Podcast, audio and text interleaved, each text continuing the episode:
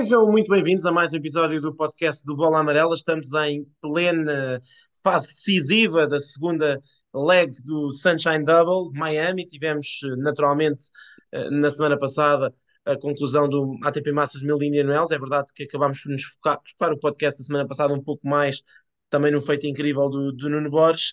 A verdade é que Miami está em andamento e uh, nesta altura, numa altura em que estamos com, perante o arranque dos quartos de final masculinos e já a meio dos quartos de final femininos, a verdade é que ainda se mantém a possibilidade de, tanto no setor feminino como no setor masculino, termos, um, termos uma, um jogador a conquistar a Sunshine Double, no caso a Helena Rybakina, que já está nas meias finais femininas, e o Carlos Alcaraz, que está já nos quartos de final masculinos.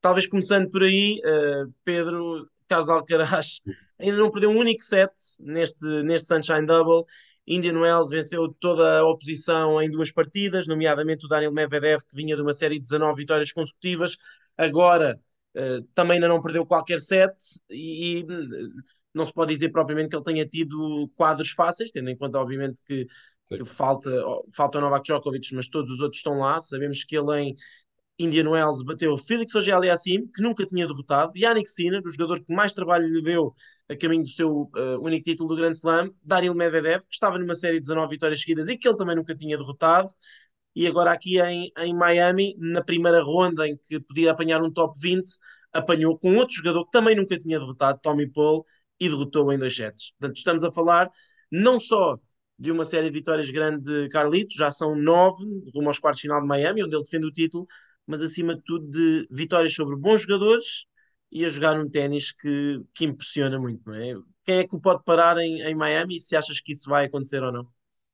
Eu acho que ele é o, o grande favorito à conquista do título em Miami. Estes quartos de final já vão ser um, um teste duro, porque o Taylor Fritz, quando o serviço está a funcionar, e ele também está a jogar muito bem em Miami até o momento, uh, pode colocar problemas a Carlos Alcaraz. Se bem que uh, nós já temos falado disto noutros torneios, com, com o Carlitos, de, de, jogadores que têm aparentemente um estilo de jogo que se calhar o pode incomodar e depois, na verdade, chega ao encontro e o Carlos, se tirar o serviço ao Fritz e começar a responder muito bem, de repente o Fritz pode ficar ali meio perdido sem saber o que fazer. Um, por isso eu acho que ele é, de facto, o, o, grande favorito à vitória, sem esquecer o Daniel Medvedev na, na metade inferior do quadro, até porque até agora o Medvedev ainda não teve concorrência à altura e também não parece que vai ser agora, embora Christopher Eubanks é uma história muito gira, uh, mas duvido que tenha hipóteses contra o Daniel Medvedev nos quartos de final. Sim, mesmo o Caixa Nova, desculpe, mesmo o Caixa Nova ou, o Sarundo, é. enfim, acho que o Medvedev dificilmente perde antes da final. É, é, isso, eu acho que o Medvedev vai estar na final na metade inferior, a não ser que haja alguma surpresa, e tem havido muitas neste torneio. Uh, mas este duelo com o Fritz já pode ser duro e depois, obviamente, um, um, potencial reencontro com, com o Yannick Sinner também seria muito interessante. Mas é de facto impressionante o, o que tem acontecido porque além de tudo isso que tu disseste, uh, estamos aqui a falar de um, de um, potencial Sunshine Double, só houve 11 pessoas na história que o fizeram, nenhuma fez sem ceder sets, portanto a ganhar os sets todos, ele pode fazer essa história, pode ser o mais novo a conquistar o Sunshine Double também, e isto tudo depois, no início da época, ter estado lesionado, no Rio de Janeiro, na final, aparentemente agravar essa lesão e, e levantar algumas dúvidas, e depois o que vemos é Alcaraz a toda a gente. Portanto, uh, acho que com a ausência no, no Open da Austrália, as pessoas às vezes uh, esqueceram-se um bocadinho do Carlos e ficou-se toda a gente novamente no Djokovic, e com razão por causa daquilo que o Sérgio fez. Mas o Carlos não demorou muito tempo a mostrar que está cá de novo e que, que está, mais, está cá para fazer história e, e tentar ganhar tudo aquilo em que tocar. Sim, isso que dizes é muito curioso porque as pessoas de facto durante, durante as ATP Finals, que também foram impressionantes por parte do Djokovic e depois o Open da Austrália, esqueceram-se completamente do Carlos Alcaraz e eu acho que agora também de certo modo há, há os dois lados, há quem uh, se esqueça do Novak Djokovic Exato. e há os outros que dizem que desvalorizam o feito do, do Carlos Alcaraz, que dizem que ele só é número do mundo porque não há Djokovic e que só ganha o que ganha que não há Djokovic. A questão do número do mundo eu acho que é um bocadinho mais legítima porque, porque de facto até podemos discutir uh, ou até podemos mais ou menos afirmar com clareza que Novak Djokovic seria número do mundo se tivesse um, jogado eventualmente pelo menos o US Open, e dois, uh, se os pontos do Wimbledon contassem, ele seria número Até bastava clara. os pontos do Wimbledon e estava, estava resolvida a questão. Exa exatamente, portanto, essa questão eu admito, embora as coisas são como são, os jogadores seguem-se pelas regras que seguem, e nas últimas nas últimas, nos últimos 12 meses, quem somou mais pontos daqueles que foram disputados foi, uh, foi o Carlos Alcaraz, e portanto o, o ténis tem muito isso, é normalmente quem está na frente do, do ranking é porque merece, uh, mas de facto tem havido muito esse fenómeno, que é entrarmos um bocadinho em hipérbole, agora uh, ele vai varrer tudo, não tem oposição, isso aconteceu muito com o Djokovic, por isso é que eu acho que está, está toda a gente muito ansiosa para ver, o, para ver um confronto entre os dois, agora lá está, é, é um exercício interessante imaginarmos se os dois estivessem defrontados nos últimos quatro Grand Slams, à melhor de 5 sets, uhum. uh, se Djokovic teria vencido mais vezes, teria vencido todas as vezes, teria ficado 2-2. É curioso, mas de facto quase diria que o ténis, Djokovic vai fazer 36 anos, eu acho que o ténis precisava que os dois jogadores se defrontassem no máximo de Slams possíveis, e, e, já agora, se ele puder defrontar o Nadal também em grandes slams, seria, seria, seria excelente. Mas é, é o que disse, de facto, uma série de recordes, enfim, nós temos-os elencado no, no site, há uns mais relevantes do que outros. E as pessoas mas... chateiam-se às vezes porque dizem que damos muita atenção a esses recordes, mas a verdade é que eles estão a ser batidos e são coisas que se calhar nunca se pensou que iam ser batidas e havendo a hipótese, obviamente temos de as noticiar porque estamos a assistir que é um, é um fenómeno. Claro, é claro que há recordes que são um bocadinho mais incipientes do que outros. Por exemplo, ele hoje bateu um recorde que é impressionante, uh, uh, esta noite, é de, não, não ganhar, que são seis quartos de final em massas mil de piso rápido uh, antes dos 20 anos, nunca tinha, eu tinha feito na história, dir-me-ás, ok, isso é impressionante, mas se ele tivesse perdido sempre nos quartos de final, se calhar não era assim tão impressionante. Mais valia ganhar dois e depois perder os outros todos nos oitavos. Mas a verdade é que ele ganhou três, portanto, ou melhor, ganhou dois, o terceiro foi em terra, mas ganhou dois, fez meias finais no outro e só perdeu quartos de final, uh, uh, só perdeu quartos de final em dois, não estou a erro, Paris e Cincinnati. Portanto, a verdade é que ele uh, normalmente não é só fazer quartos de final, ele depois realmente ganha os torneios. tem, só tem umas meias finais de Grande Slam na carreira e ganham esse Grande Slam em que chegou às meias finais. Portanto, eu acho que mais do é óbvio que os, esses recordes têm que ser olhados por um certo contexto. Uh, um bocadinho, um bocadinho como os do Rafael Nadal, sabemos como o Rafael Nadal tem e vai continuar a ter tudo o que é recordes de títulos uh, como teenager, mas também sabemos que 95% desses títulos foram em, terra batida numa altura em que ele, em que ele dominava por completa superfície. Portanto, uh, todas estas questões têm um pouco de contexto. Eu acho, uh, como tu, que ele é o jogador a bater. Por acaso eu não acho, e poderei ser desmentido, mas eu acho que o Taylor Fritz é um bom, muito bom mesmo matchup para ele, a menos que ele esteja a servir, que o Fritz esteja a servir muito bem. Eu, por exemplo, acho que o Tommy Paul é um adversário pior para, para o Alcaraz, do ponto de vista do shot making uh, e de se aguentar com ele na linha de fundo fisicamente. Já o tinha derrotado vimos... por cima. É, exatamente. Como vimos ontem, em muitos momentos o Alcaraz ontem abriu ângulos, fez a amortis, fez lobes e ainda assim o Tommy Paul chegava lá. O Tommy Paul é também um atleta desse ponto de vista muito talentoso e superior, uh, um bocadinho mais, um talento um bocadinho mais amplo, acho eu, do que o Fritz. O Fritz tem é mais sólido, eh, é mais fiável sob pressão nas suas principais Sim. armas. Agora, o que eu acho, o que eu acho é que eh, ao Carlitos vai bastar-lhe estar eh, ao seu nível médio-alto para ter um para acabar por ter uma performance confortável frente ao Fritz, eventualmente estar bem em um ou dois jogos de serviço e pressionar o Fritz, se for um tie-break, jogar bem o tie-break, é claro que estamos aqui a supor muito, mas eu acho que em teoria em teoria o Taylor Fritz vai estar muito pressionado nos seus jogos de serviço porque da linha de fundo uh, da linha de fundo não me parece que ele tenha que ele tenha uh, tantas armas e tanta tanta cobertura de corte como o Tommy sim, Paul tem. a mobilidade é muito diferente, sim. É, para se bater de igual para igual. Agora, se tiver um grande dia de serviço, se o Alcaraz tiver um dia menos bom, é claro que pode acontecer. O, uh, por exemplo, o confronto direto do Félix assim com o Alcaraz era muito construído na base de do Félix estar a servir muito bem contra o Carlitos e de não dar grande hipótese na, na segunda bola. Depois, em relação ao outro jogo, sim, acho que Yannick Sinner muito favorito, frente ao Emil Rosovori, que está a fazer um grande torneio, que bateu o Nuno Borges na primeira ronda, é preciso não, é preciso não esquecer, e, e, e só parou no, nos quartos de final. E, e, acho que sim, acho que o, um possível encontro entre Sinner e Alcaraz numa segunda meia-final consecutiva, acho que sim, importante também para consolidar esta rivalidade. É. E acho que nestas condições Sinner teria mais hipóteses porque o piso está, está muito, muito, mais rápido. É, é Sinner está, está a jogar muitíssimo bem, ele já, já conseguiu chegar à, à final deste torneio, é, é um torneio onde ele habitualmente se dá, se dá muito bem. e tem-me impressionado a forma como ele tem ganho os encontros de forma muito, muito tranquila, muito segura. Ele está completamente ciente daquilo que tem de fazer em corte. A bola está a voar completamente da raquete dele e isso tem, tem sido impressionante.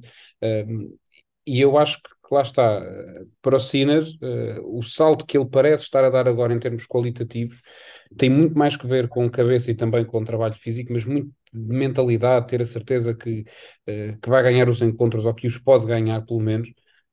E isso está a fazer a diferença. Daí que eu acho que, que, que Sinner vai, vai acabar o ano claramente dentro do top 10 se calhar até mais, não, não ficaria todo escandalizado se ele estiver ali já dentro do, do top 5 e com capacidade para ter grandes resultados, como sabemos.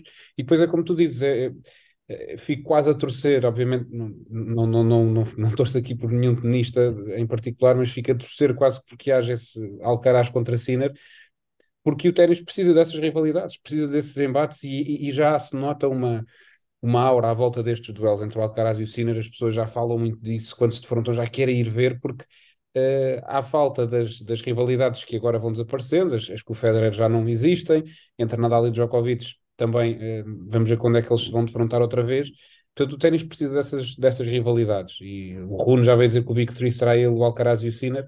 Não sei se será assim, mas o Alcaraz e o Sinner claramente estão a construir uma. E, portanto, quanto mais encontros eles tiverem, melhor. E eventualmente aqui em Miami, em, em numa meia final, Resta saber depois, quando se defrontarem em grandes finais, hão de ter muitas também, estou em crer. Mas tem sido impressionante a, a evolução do Sinner e eu acho que vai ser um jogador já a ter muito em conta para os grandes torneios, especialmente os grandes slams desta temporada, em qualquer superfície. Acho que vai ser um nome que vamos ter, ter muito em atenção que pode ganhar algum desses grandes slams. Sim, é isso. Eu acho que ele tem essa, essa particularidade que o Alcaraz também tem, que é que joga bem em todas as superfícies. Alcaraz tem um bocadinho mais a provar ainda em relva, mas também, na verdade, tem, uh, tem menos anos de circuito ao mais alto nível do que o Sinner, que já começou a jogar uh, ao mais alto nível em 2019, é dois anos mais velho, as pessoas às vezes esquecem-se disso, mas o Sinner uhum. é de 2001, o Alcaraz é de, é de 2003, faz alguma diferença, se não mesmo muita. Um, e, e, e, o Sinner, de facto, ele está. Um, a grande questão do Sinner eu acho que é física, não é? Ele está bem orientado tecnicamente, uhum. ele uh, faz parece que faz muito pouco esforço a bater na bola, até comparado com o próprio Carlos Alcaraz, não é? Sim. E uh, causa-me às vezes alguma estranheza que ele seja bastante unidimensional uh, na maneira como aborda os encontros, ou seja, o seu jogo é muito o seu jogo é muito previsível da linha de fundo. Uh, não varia tanto como o Carlos Alcaraz, não é tão espetacular. Raramente se vê o Sinner fazer um amorti, raramente se vê ele aparecer uh, junto à rede, vai fazendo uns slices, mas também não é. Ele é uma máquina de bater na bola e uma máquina de bater na bola sem esforço aparente. Isso é um hum. talento também, também, também brutal. O seu serviço está melhor e eu acho que desse ponto de vista é um jogador, é um jogador uh, que num dia bom, como dizes, pode ganhar a qualquer jogador. E aliás, ele já teve vários dias bons contra o Carlos Alcaraz, ganhou-lhe em Wimbledon, ganhou-lhe na final do MAG. Talvez lhe pudesse ter ganho no US Open, teve match point, uhum. mas a verdade é que hum, é que ele normalmente costuma jogar muito bem contra o Alcaraz. Não foi isso que aconteceu em Indian Wells, mas vamos ver se se, se voltar a encontrar aqui, se, se isso acontece ou não. Eu acho que, como diz, ele vai voltar ao top 10, ou está consolidado agora de volta ao top Penso que ele é número 11, mas vai voltar ao top 10 esta semana, independentemente do que aconteça um, esta, neste torneio. Acho que vai ser nono ou décimo. Eventualmente, se ganhar o torneio, até podia ser oitavo. Mas hum, mas sim, acho que o lugar dele é no top 10. A época do ano passado foi bastante desapontante porque ele esteve constantemente a desistir de torneios importantes devido a lesões. E, e desse modo acho que vai ser interessante perceber também o que é que ele pode fazer agora na época terra batida, uhum. já, começando em, já começando em Monte Carlo. Sobre o, sobre o quadro feminino, uh, de facto, alguns pontos interessantes, nomeadamente uh, termos uh, basicamente as, sem Iga Swiatek, as outras duas jogadoras Uh, as outras duas jogadoras, diria, do, deste novo Big Three do ténis feminino, não é? Uh, estão cada uma outra vez na sua metade do quadro a caminho da final, ao que parece. Jogaram a final do Open da Austrália e a final de Indian Wells, podem jogar a final de Miami. Se isso acontecer, eu penso que é, não acontece há mais de 20 anos no circuito. A última vez que a mesma final de. Tínhamos tido a mesma final na Austrália e no, a Indian Wells tinha sido em 2013 12, penso que o Sharapova e com a Azarenka, três finais iguais. é preciso recuar. Eu acho que nem no ténis masculino temos tido isso. É de facto, em 2017, Nadal e Federer jogaram a final do Open da Austrália de Miami e jogaram em Indian Wells, mas não foi na final. Mas é muito raro acontecer. Isso acontecer, de facto, é. Eu, eu acho, sinceramente, que é muito bom para o ténis feminino, que eu acho que é exatamente o que o ténis feminino estava a precisar. Agora também não será grave, obviamente, se nenhuma delas perder antes da final. Helena Rybakina já está nas meias finais, vai jogar com Jessica Pegula, que salvou dois match points uh, contra a Potapova. Pegula é a jogadora mais consistente a seguir a essas três. Uh, está, aliás, a Race mostra ela aparece em quarto lugar à frente da Kreshikova, que também ganhou um WTA 1000 e que também tem feito uma boa época, perdeu outra vez com a Sabalenka. Uh, depois temos outras duas jogadoras que, que, estão nesta metade do quadro da Sabalenka, para além da Rybakina e da, e da Sabalenka, são as outras duas jogadoras que também fizeram quartos de final nos dois torneios. Não é, não é muito comum termos metade do elenco dos quartos de final de Miami, que também esteve nos quartos de final de Indian Wells. Petra Kvitova, bom ver a Petra Kvitova jogar tão bem, em condições que para ela atendem costumam ser muito boas. A Indian Wells que é muito lento, em Miami porque é muito úmido e ela tem asma, mas Petra Kvitova 32 anos e continua a jogar muito bem. E Sorana Kirsteia, também 32 anos, uma jogadora da mesma geração da Petra Kvitova, como não cabeça de série, ou seja, jogando os encontros todos sem ter bais e apanhando com jogadoras muito perigosas desde cedo, também está duas vezes nos quartos de final. É evidente que ela perdeu com a Iga e provavelmente daqui a umas horas eh, não sei se terá muitas hipóteses contra a Arina Sabalenka, mas de facto, tanto uma como outra, muito bem. Não sei como é que tens olhado feminino e, se, e se esperas também mais uma final entre a Rybakina e a Sabalenka. É, eu acho a final está, está muito encaminhada para ser essa, entre a Rybakina e Sabalenka. Na, na meia final que já está definida, da Rybakina com a Pegula, da maneira como a, a está a jogar, vejo com muitas dificuldades a Pegula conseguir resolver esse desafio, porque a Rybakina vai em quatro encontros seguidos com, com pelo menos 10 ases, eh, está a servir muito bem, e a Pegula, já desde Indian Wells, que a ideia que passa é que está um bocadinho a sobreviver e a, a tentar agarrar-se aos encontros, com a Potapova já, Indian Wells tinha estado muito perto da derrota, conseguiu evitá-lo, agora em Miami outra vez, eh, mas acho muito, muito difícil a Pegula conseguir uh, jogar olhos nos olhos com esta Rybakina que está a jogar tão bem e que também pode, lá está, como já disseste, juntar-se, tal como o Carlos Alcaraz, a, a esse grupo muito estrito de, de fazer o Sunshine Double. Quanto à Arina Sabalenka, confesso que tive dúvidas quando ela aparentemente se lesiona no seu encontro com a, com a Shelby Rogers, ela acaba o encontro um, a dizer que não sabia se ia continuar a jogar, mas a verdade é que o que seguiu foram dois arrasos, está nos, nos quartos de final, contra essa surpresa que é a Sorana Kisteia, já tínhamos falado dela noutros podcasts, e, e, e, ela tem esse lado também, de que quando o ténis dela está a sair e a funcionar, pode pelo menos equilibrar o encontro contra, contra qualquer jogadora. A questão é que lhe tem faltado a consistência, e daí que o ranking não, não consiga disfarçar isso, é número 74 do mundo, mas joga muito mais do que essa classificação, acho que isso qualquer pessoa consegue ver, mas, mas sim, também acho difícil ela conseguir travar esta Sabalenka. Quanto à Kvitova, uh, é pena que o encontro da Kvitova não seja com a Bianca Andreescu, especialmente pelo motivo que foi, com essa, com essa lesão que, que a Bianca sofreu. Vinha a jogar tão bem uh, e acaba então por, por desistir lesionada, sair de cadeira de rodas contra a Catarina Alexandrova, que tem sido também uma jogadora uh, em bom plano. Mas é, mas é muito curioso ver que, que no meio deste surgimento do, deste novo Big Three, que, como tu dizes, é claramente uma coisa boa para o ténis feminino. Acho que quem diga que ah, agora estão sempre as mesmas três a ganhar. É, é estar a ir contra uh, aquela que tem sido a grande queixa de é, que é de poder ganhar qualquer uma.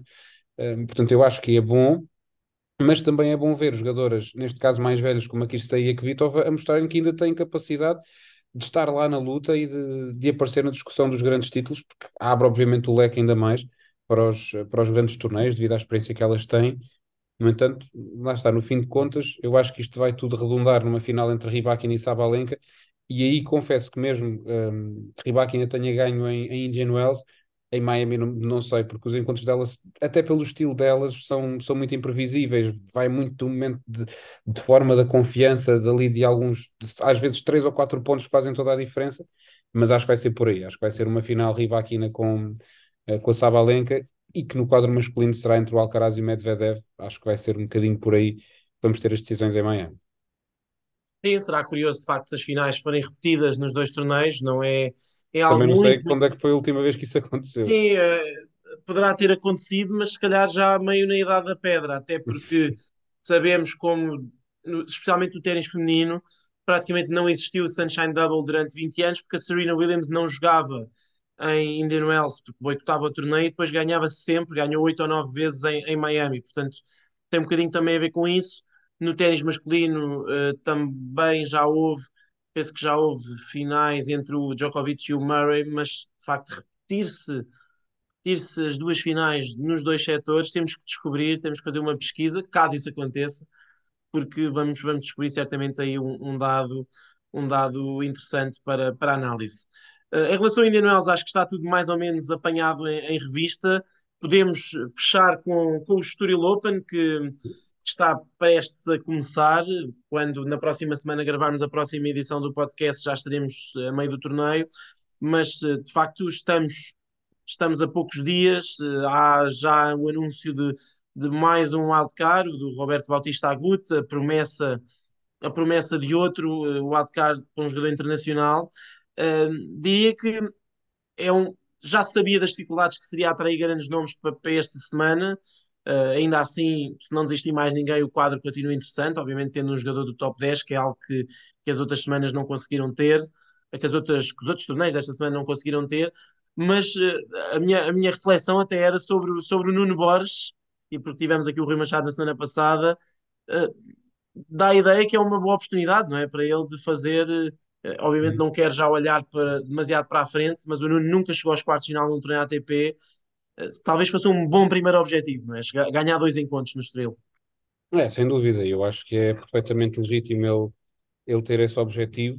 Obviamente vai sempre depender aqui muito do, do sorteio, mas nós olhamos para os cabeças de série e não há aqui uh, nenhum para o qual olhemos e digamos logo de cabeça, não, este seria favorito de forma evidente contra o Nuno. Não há, mesmo o Caspar Rudo seria favorito, mas não está de todo a jogar o ténis que, que o levou a esta quarta posição. O Davidovich seria também favorito, mas aí de forma também com, o Nuno a poder discutir o encontro. Depois o Corda vem de lesão, o Bautista também não está na sua melhor forma. O Baez ganhou já um título este ano, mas também está muito, eh, muito tremido. Keshmanovic em terra pode estar ao alcance. Schwarzman, sabemos como é que as coisas estão. E Zapata também pode ser derrotado. Portanto, olhamos para o panorama geral e de facto está aqui composto um elenco que, sendo interessante e tendo aqui nomes, mesmo que estejam fora dos lugares mais altos, sejam uh, interessantes de ver ao vivo no, no Clube de Tênis do Estoril, acho que pode ser uma boa oportunidade para o Nuno. Agora, por outro lado, ele também não pode é colocar essa pressão em cima de si próprio, de achar que, uh, sim senhor, tem responsabilidade de fazer quartos ou meias finais. Acho que pode é acreditar, uh, honestamente, que tem capacidade para lá chegar. E quem sabe se não podemos ter uma semana, mais uma, muito especial para o ténis português. Ele tem conseguido dar esse passo em frente de forma sucessiva nos challengers que foi ganhando. Já tem um 175, portanto o próximo é um 250 melhor ocasião para o fazer do que, do que no Milênio Estoril Open, onde já ganhou o título de pares. Veremos o que é que ele pode fazer, mas eu acho que de facto é um, um, um quadro que pode ser eh, promissor para ele. Veremos para o João também, para o João Sousa, o que é que ele poderá fazer com, que, com a forma como chega ao Estoril Open. Também era, era muito bom vê-lo ganhar uns encontros para recuperar a confiança e que também pode haver espaço para isso, tendo em conta tudo aquilo que estamos aqui a dizer mas veremos de facto como é que isto se vai tudo desembrulhar, mas pode ser uma semana boa para os, para os portugueses no Estoril.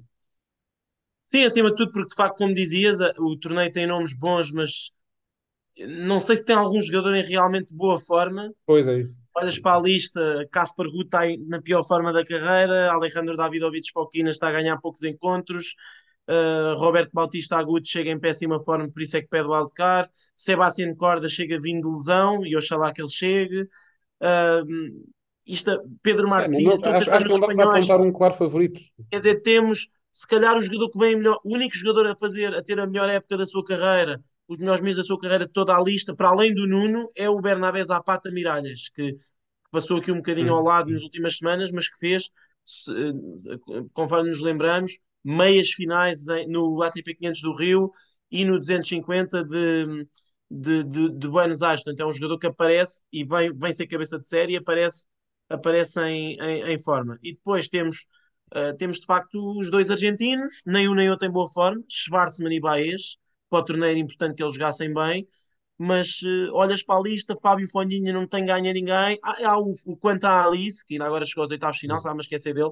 Olhar aqui para a lista, lembrei-me quanto a Alice, que esse sim está a fazer também ele a melhor época da carreira, mas em terra batida o jogo dele é um bocadinho suspeito, de facto ele tem um jogo que se baseia essencialmente no serviço. Mas sim, já para não falar de outros jogadores que já foram campeões de Grand Slam, ou, ou semifinalistas, ou, ou, jogadores de top 10, top 15, como é o caso do time ou do próprio Matt Chequinato, falámos do Fanhinha, mas o mesmo serve para o Chequinato, são jogadores que hoje em dia não estão a ganhar jogos. Dominic eh, que bom seria para o Estoril Open ter o Dominic Team campeão, não é? Assinava, eu penso que tirando os portugueses. Ou seria para o Dominic Team também. Sim, exata, exatamente. Eu acho que tirando os portugueses, acho que todos os fãs portugueses e, e quem está ligado ao torneio, à organização, a imprensa, assinava já Dominic Team campeão.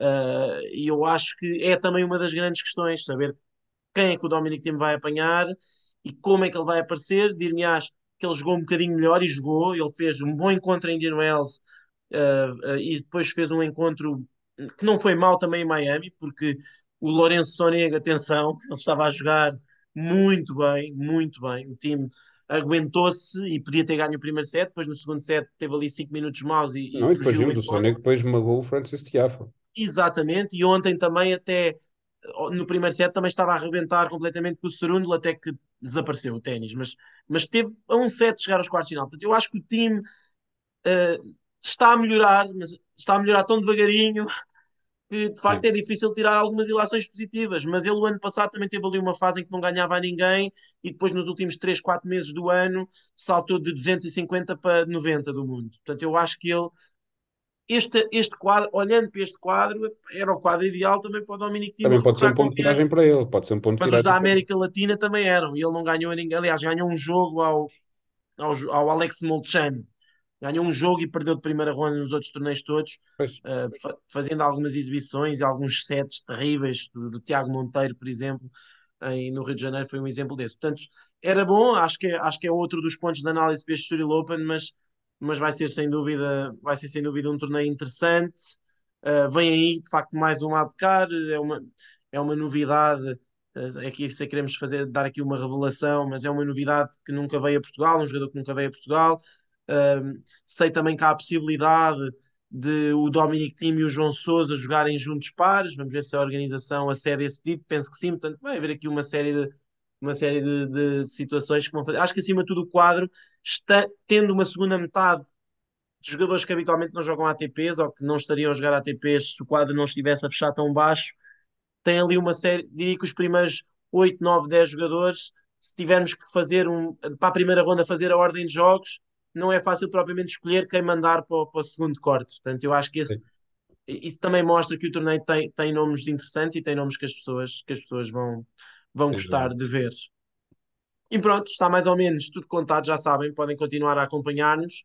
Vem aí, ou vêm aí grandes emoções uh, com os quartos de final uh, de Miami, depois também, naturalmente, as meias finais e as finais durante os últimos dias. A final feminina é no sábado, a final masculina é no domingo, já também com o Estoril Open em andamento. Uh, nós vamos andando por lá, também por aqui, já sabem, podem uh, deixar, contactar-nos, deixar as vossas opiniões, as vossas perguntas e nós uh, tentaremos responder um, dentro do possível. Também muitos de vocês também muitas vezes contactam-nos por outras plataformas, no Twitter, estamos sempre disponíveis para, para conversar com todos também durante as nossas emissões na Sport TV. Quanto ao Bola Amarela Podcast, volta para a próxima semana.